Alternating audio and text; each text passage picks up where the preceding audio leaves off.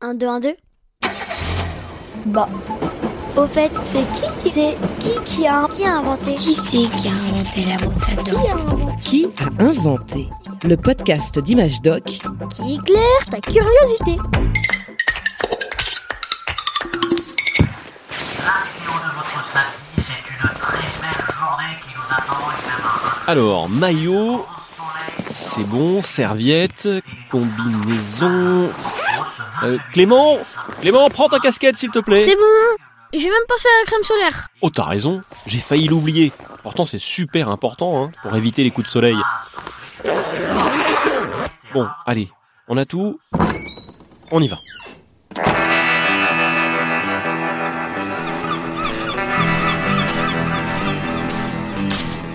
Je sais que c'est important, mais c'est quand même pas très agréable la crème solaire. D'ailleurs, pourquoi c'est gras et colorant Eh bien, le gras permet de créer une fine couche qui reste collée sur ta peau, un peu comme un film protecteur. La crème contient des produits chimiques qui absorbent ou renvoient les rayons ultraviolets, les fameux UV, tu sais, ces rayons émis par le soleil qui sont invisibles à l'œil nu. À petite dose, ils peuvent être bons pour la santé, mais si on reste trop longtemps sans protection, eh bien ces UV provoquent des coups de soleil. Au bout de quelques années, ils peuvent aussi causer de graves maladies de peau. Quand est-ce qu'on a inventé la crème solaire? Alors on sait que les Grecs et les Égyptiens de l'Antiquité utilisaient différentes sortes d'huiles pour se protéger du soleil, mais la crème solaire telle qu'on la connaît aujourd'hui, ça remonte plutôt au début du XXe siècle. À cette époque, les scientifiques veulent éviter les maladies provoquées par nos fameuses UV et tentent de mettre au point la meilleure protection contre le soleil. En France, la première crème solaire digne de ce nom est l'œuvre d'un certain Eugène Schuller. Ce chimiste a fondé une grande entreprise spécialisée dans les produits de beauté.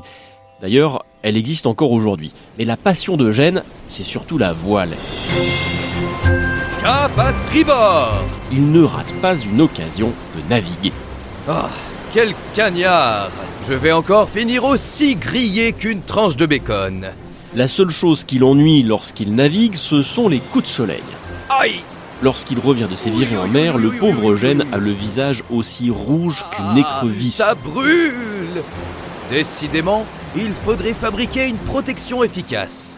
Hmm. Je vais demander aux chimistes de mon entreprise d'y travailler. Les chimistes de Schuller font donc des essais et après plusieurs tentatives, ils créent une huile parfumée au jasmin dans laquelle ils mettent de petites particules capables de renvoyer les rayons du soleil. Mes amis, c'est parfait 4 heures de navigation en plein soleil et regardez-moi Pas un seul coup de soleil. Voilà une protection efficace. J'y retourne Larguez les amarres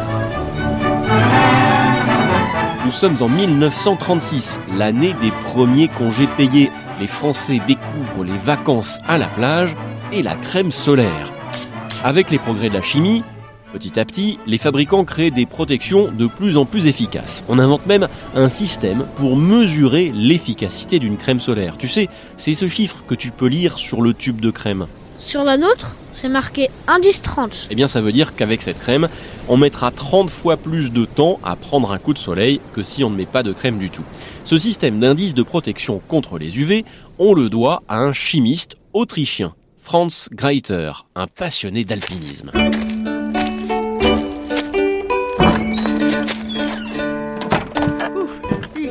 Alors Franz, Ah. comment s'est passée l'ascension du Pitzbuin Le Pitzbuin, c'est une montagne à cheval entre l'Autriche et la Suisse. En français, on l'appelle le pic du bœuf. J'en suis venu à bout. La vue là-haut est de toute beauté. Tu aurais dû m'accompagner, Anna. En attendant, te voilà encore rouge comme une écrevisse. Allez, viens par là, montre-moi ton visage. Ah C'est après ce méga coup de soleil que Franz Greiter s'est lancé dans la recherche sur les protections solaires. Il a même baptisé sa première crème Pitzbuin en souvenir de ce jour-là. La crème solaire, c'est important pour notre santé. Il faut en mettre régulièrement et utiliser un indice adapté à notre peau. En revanche, on sait aujourd'hui que certains produits contenus dans ces crèmes polluent les océans. Alors pour protéger ta peau tout en protégeant la planète, il existe d'autres solutions, des crèmes bio naturelles ou encore mieux, des maillots de corps anti-UV. un podcast original Bayard Jeunesse, Billy de Cast.